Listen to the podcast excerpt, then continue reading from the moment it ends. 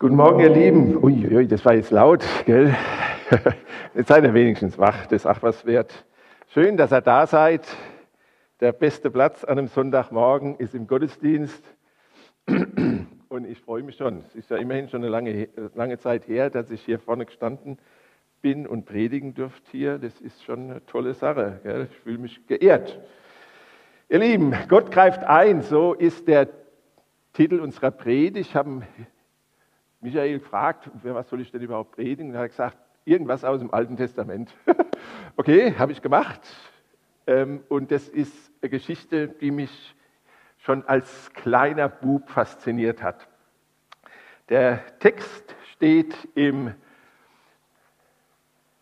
zweiten Mosebuch, das Kapitel 3, die Verse 1 bis 14.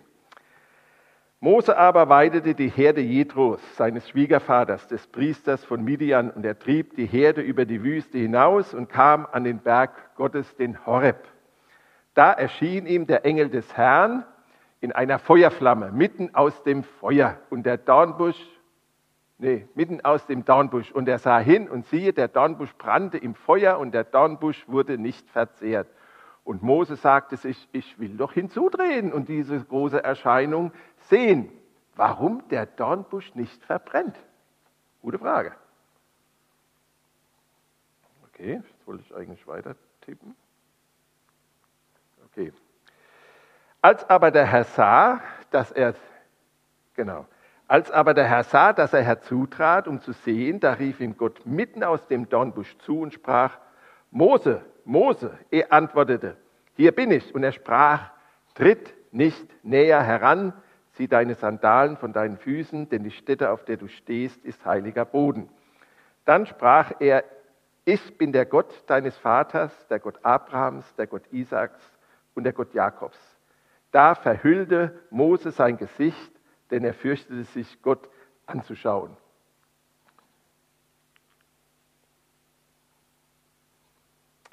Der Herr aber sprach, gesehen habe ich das Elend meines Volkes in Ägypten und sein Geschrei wegen seiner Antreiber habe ich gehört. Ja, ich kenne seine Schmerzen und ich bin herabgekommen, um es aus der Gewalt der Ägypter zu retten und es aus diesem Land hinaufzuführen in ein gutes und geräumiges Land, in ein Land, das von Milch und Honig überfließt, an den Ort der Kanaaniter, Hethiter, Amoriter, Perisiter, Heviter und Jebusiter. Und nun siehe, das Geschrei der Söhne Israel ist vor mich gekommen. Und ich habe auch die Bedrängnis gesehen, mit der die Ägypter sie quälen. Nun aber geh hin, denn ich will dich zum Pharao senden, damit du mein Volk, die Söhne Israel, aus Ägypten herausführst. Mose aber antwortete Gott, wer bin ich, dass ich zum Pharao gehen und die Söhne Israel aus Ägypten herausführen sollte? Da sprach er, ich werde ja mit dir sein.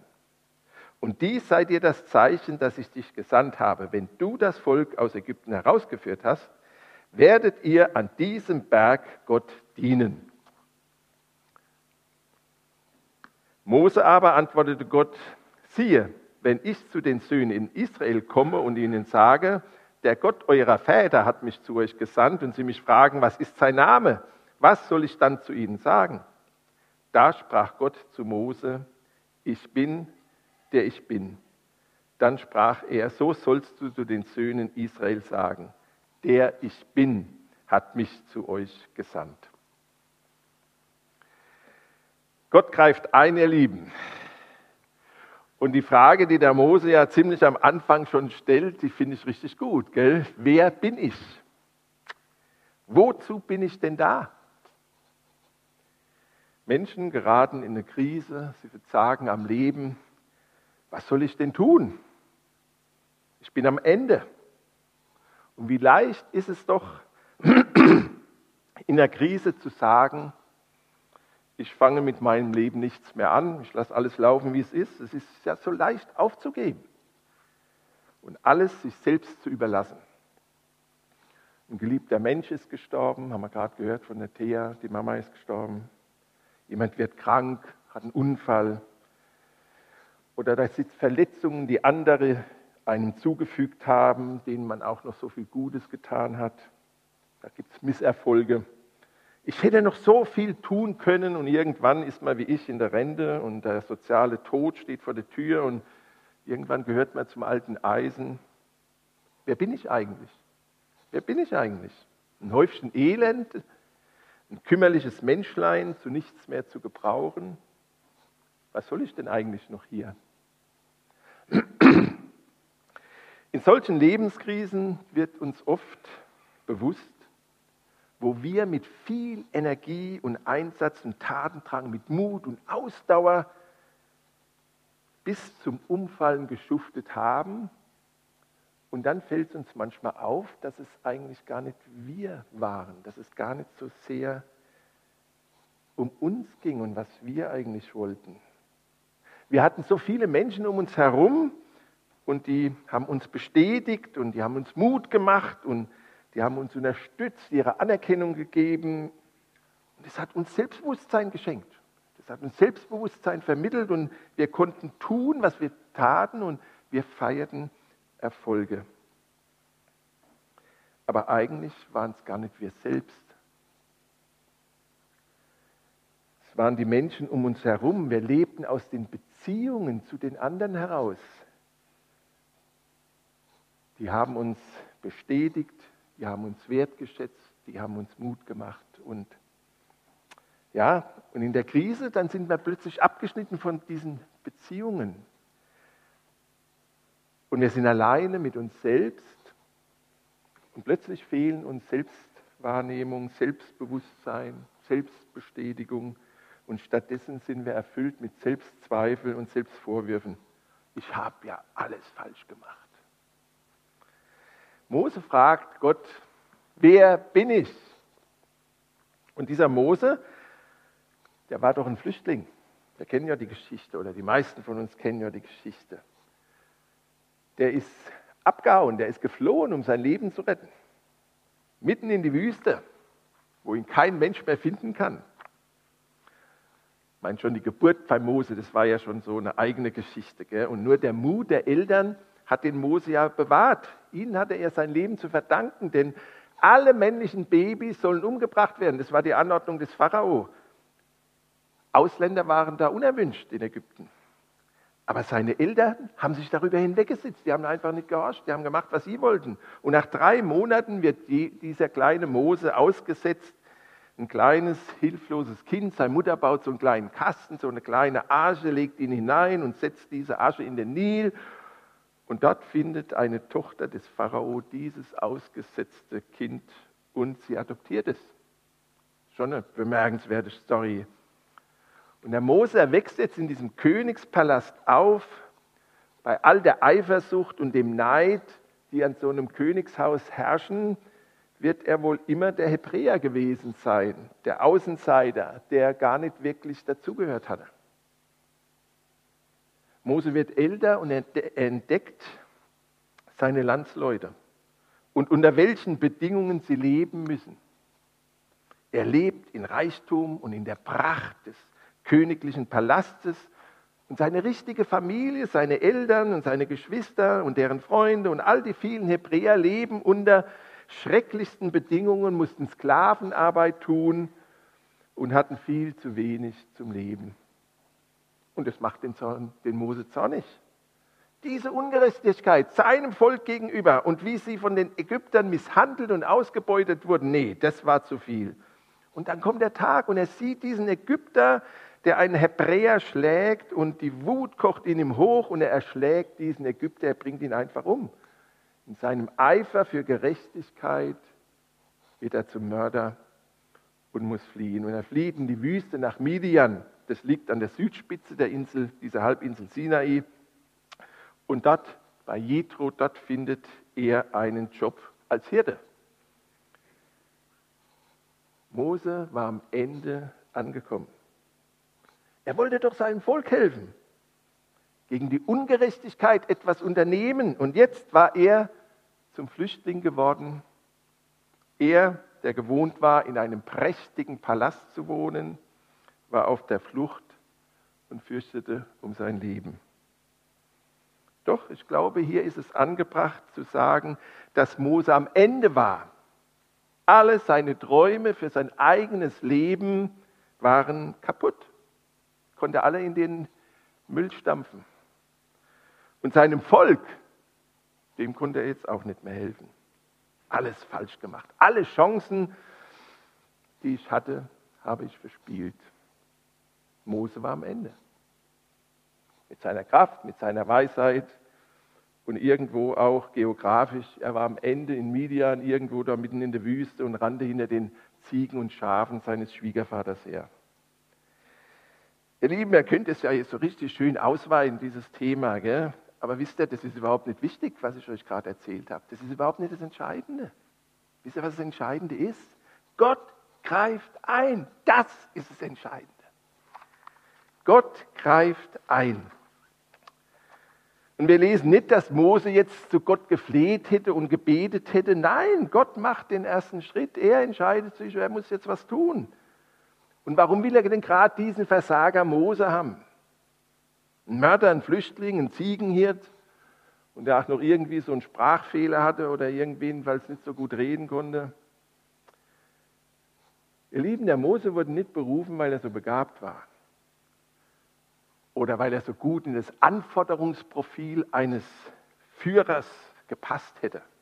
Gott beruft den Mose eben genau, weil er ein Gescheiterter war, weil er am Ende seiner Kraft war am Ende seiner Weisheit war, weil er nichts mehr zu bieten hatte.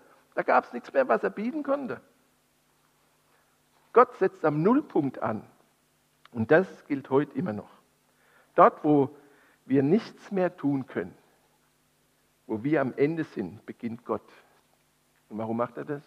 Naja, damit wir merken, dass es nur die Gnade Gottes ist, dass es seine Kraft ist, die uns leben lässt. Und im Neuen Testament finden wir ja auch Beispiele.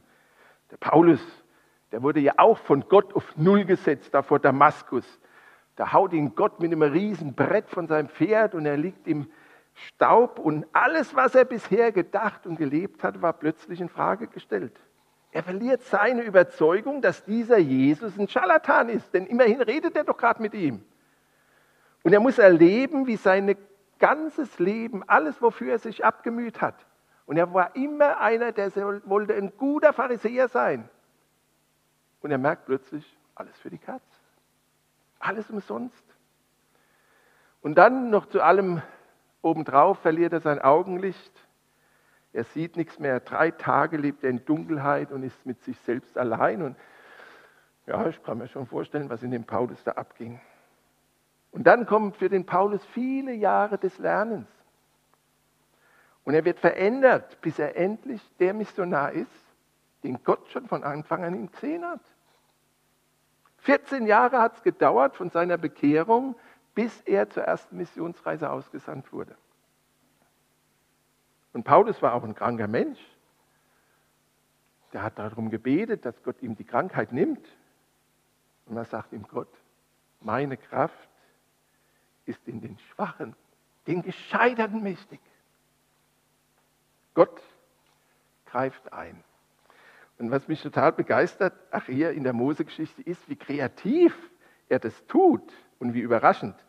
Der Mose ist mit den Schafen und Ziegen unterwegs und er kommt halt an diesen Berg Horeb und das ist halt der Ort, wo er später dann ach, die zehn Gebote empfangen wird und er sieht diesen brennenden Busch und der brennt vielleicht gar nicht richtig oder er verbrennt jedenfalls nicht. Es ist, ja, es ist so eine seltsame Geschichte und dass man dann neugierig wird, das kann man verstehen. Und um die Sache da mal etwas näher anzugucken, geht der Mose natürlich jetzt auch hin zu diesem Dornbusch. Mose, so hörte er Gott rufen. Und der Mose antwortet, hier bin ich. Und er sprach, tritt nicht näher heran, zieh deine Sandalen von deinen Füßen, denn die Stätte, auf der du stehst, ist heiliger Boden.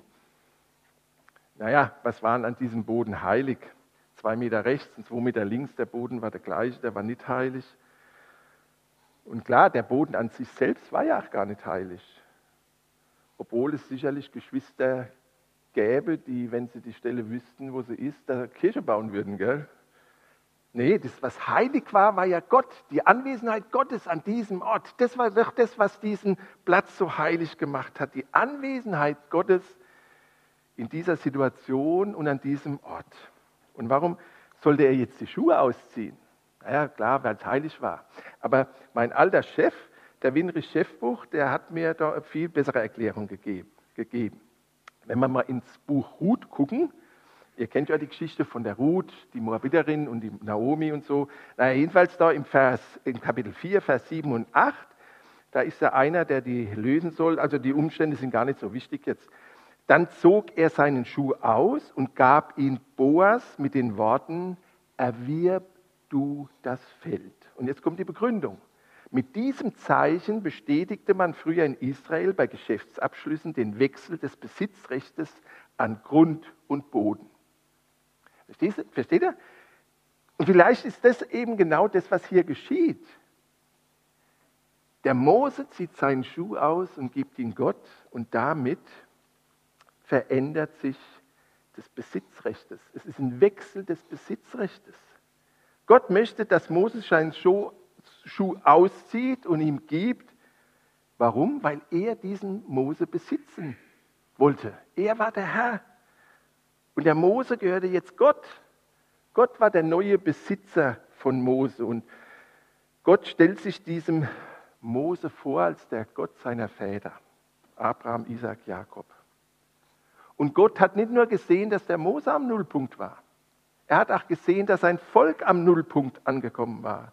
Er sah all das Unrecht, all die Gräuel, die seinem Volk angetan wurden. Und dabei stößt er bei diesem Mose auf offene Ohren, denn das war ja genau der Grund, warum der sich so ah, in diese Misere hineingesetzt hat. Er hat doch diesen Ägypter genau deswegen erschlagen, weil er diese Ungerechtigkeit und Grausamkeit die seinem Volk widerfahren ist, eben nicht länger ansehen konnte.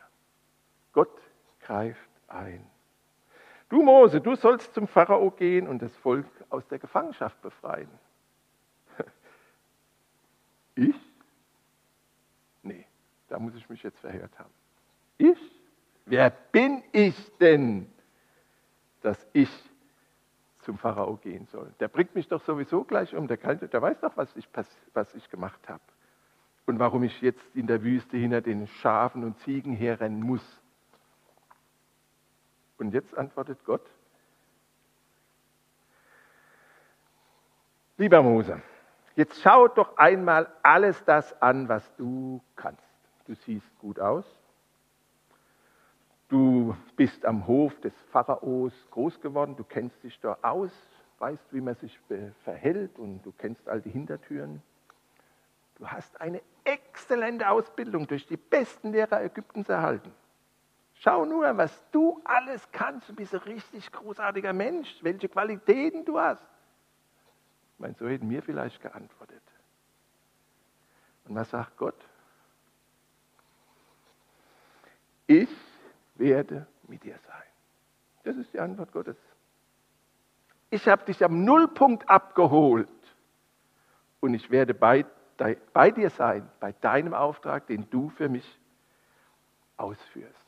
Klar, ich meine, Gott hat dafür gesorgt, dass der Mose eine tolle Ausbildung kriegt, gar keine Frage. Und die hat er auch gebraucht für die Aufgabe, die vor ihm lag. Aber das war nicht das Entscheidende.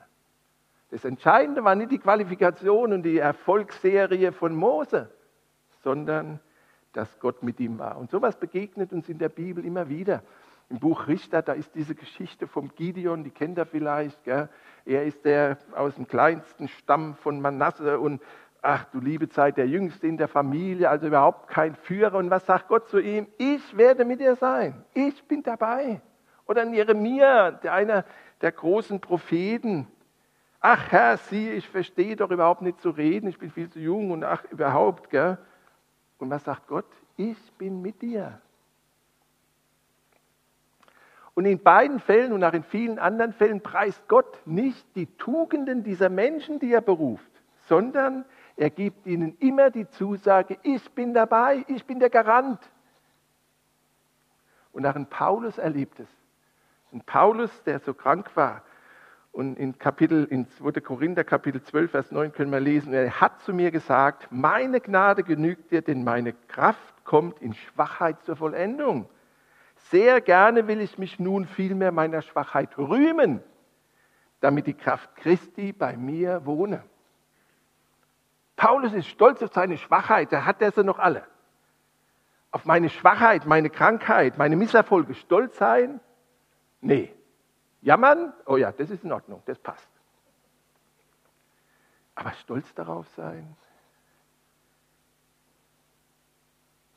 Mose hat die Schuhe ausgezogen und sie Gott gegeben. Und das heißt, diese Schuhe gehören jetzt Gott mitsamt Inhalt. Und Gott ist der, der bestimmt, wo diese Schuhe in Zukunft hinlaufen. Und Mose war gehorsam und ist gegangen. Und das gilt auch für den Paulus und auch für, für viele andere. Können wir in der Bibel nachlesen. Und in der Kirchengeschichte können wir das immer wieder sehen. Menschen geben Gott ihre Schuhe und Gott bestimmt, wo diese Schuhe jetzt hinlaufen. Ihr Lieben, es gibt Christen, die schweben ja so in ihrem Leben von Sieg zu Sieg. Zu diesen Christen gehöre ich leider nicht. Mir ist das, was der Mose hier erlebt hat, viel näher. Meinen absoluten Tiefpunkt erlebte ich in meinem ersten Jahr in der Mission in Afrika, in Mali. Dort war ich genau an dem Punkt, an dem ich nicht mehr weiter wusste, wo ich am Ende meiner Fähigkeiten, am Ende meiner Kräfte war, wo ich einfach nur noch gesagt habe, Herr, entweder machst du jetzt was oder das war's. Und als Anne dann noch wegen der Schwangerschaft früher zurückgeflogen war und ich dann noch drei Monate alleine dort war, naja, das hat Anne gerade zu meinem Wohlbefinden beigetragen. Aber versteht er dort, wo ich am Ende meiner Möglichkeiten war? Dort habe ich erlebt, dass Gott wirkt und angefangen hat. Das ist der Moment, an dem ich erlebte, dass er es ist, der in mir wirkt, der die Umstände verändert, der mich verändert. Seitdem war ich nie mehr an einem solchen Nullpunkt. Aber ich habe immer wieder erlebt, wie Gott bei mir ist, auch dort, wo ich hilflos war, wo ich nichts tun konnte. Und es macht Mut. Und dabei lerne ich, mich auf Gott immer mehr zu verlassen. Ich lerne ihn immer besser kennen.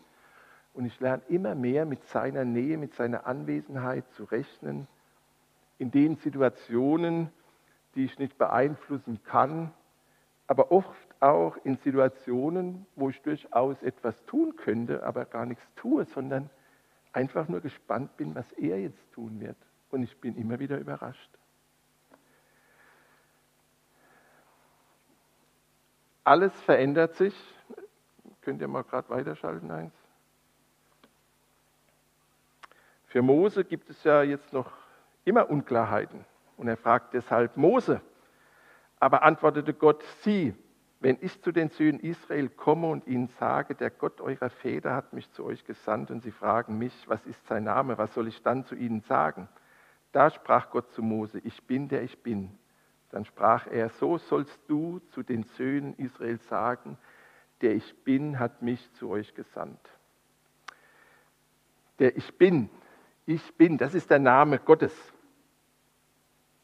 Ich bin mittendrin in deinem Leben, in deiner Ehe, in deiner Familie, in deiner Gemeinde, in deiner Stadt, in deinem Land. Ich bin mittendrin in der Pandemie mit diesem Coronavirus.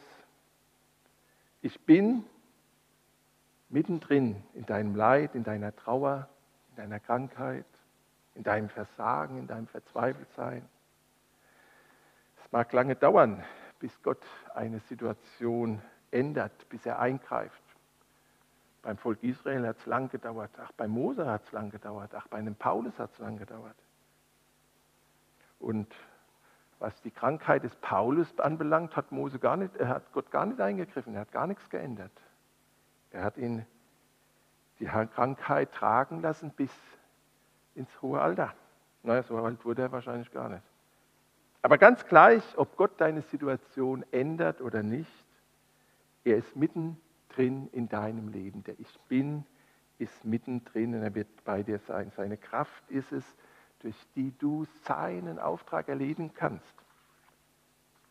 Gott greift ein, ohne dass wir ihn darum gebeten hätten. Und das lange bevor einer von uns geboren wurde. Gott greift ein, weil er mittendrin ist und seinen Plan ausführt. Nicht deinen Plan, nicht unseren Plan, sondern seinen Plan. Ihr Lieben, ich kann euch eigentlich nur wünschen, zieht doch deine Schuhe aus. Gib sie Gott. Und er wird mit dir sein, wohin dich jetzt seine Schuhe führen. Vielleicht schickt dich Gott in die Mission. Ans Ende der Welt. Vielleicht schickt er dich auch nur über die Straße zu deinem Nachbarn. Zieh doch deine Schuhe aus, gib sie Gott. Dann wird seine Kraft in dir mächtig werden und du wirst den Auftrag ausführen können, den er dir gibt. Ihr Lieben, und das muss man ausprobieren. Man kann die Kraft Gottes nicht erleben, wenn man nichts tut, sondern da muss ich meine Schuhe ausziehen, muss sie Gott geben und muss in diesen Schuhen dorthin gehen, wo dieser Gott seine Schuhe hinführt. Vielleicht fragst du dich jetzt, was ist denn dein Auftrag? Naja, wir haben einen schönen Auftrag hier in der Gemeinde. Von Gottes Liebe motiviert ist es unser Auftrag, Menschen in eine lebendige Beziehung zu Jesus Christus zu begleiten. In echter Gemeinschaft wollen wir einander helfen, Christus ähnlicher zu werden. Ich finde es ein toller Auftrag. Den habe ich heute noch in meinem Herzen. Wir machen gerade die Aktion Christus konsequent nachfolgen. Glaubst du allem, was Jesus Christus sagt? Tust du alles, was Jesus Christus sagt? Zieh doch die Schuhe aus, gib sie Gott. Gott greift ein, ihr Lieben. Und das wollen wir heute Morgen auch noch mal so ein bisschen erlebbar machen. Gott greift ein. Wir werden jetzt keinen Busch hier auf der Bühne abbrennen, aber wir haben dort unser Abendmahl. Gott greift ein. Es war Gottes Entscheidung, Mensch zu werden, an Weihnachten geboren zu werden. Es war Gottes Entscheidung, am Karfreitag ans Kreuz zu gehen und für uns zu sterben. Und es war Gottes Entscheidung, seinen Sohn aus dem Grab wieder aufzuwecken. Gott greift ein und er hat uns da vorher nicht gefragt. Also, falls ihr euch entschließen könntet und euch mir anvertrauen könntet und mir nachfolgen könntet und tun könntet, was ich euch sage, falls ihr das tut, dann würde ich mir überlegen, ob ich für euch ans Kreuz gehe. Nee, ihr Lieben. Gott greift ein, ohne uns zu fragen. Er geht ans Kreuz, er stirbt für uns. Ob wir das akzeptieren oder nicht, ob wir das wollen oder nicht, Gott liebt uns so sehr, dass er ans Kreuz geht. Und das wollen wir jetzt auch in unserem Abendmahl feiern. Wir wollen feiern, dass Gott eingreift in die Weltgeschichte, genauso wie er in unser persönliches Leben eingreift und uns zu neuen Menschen machen will. Zu Menschen nach seinem Herzen.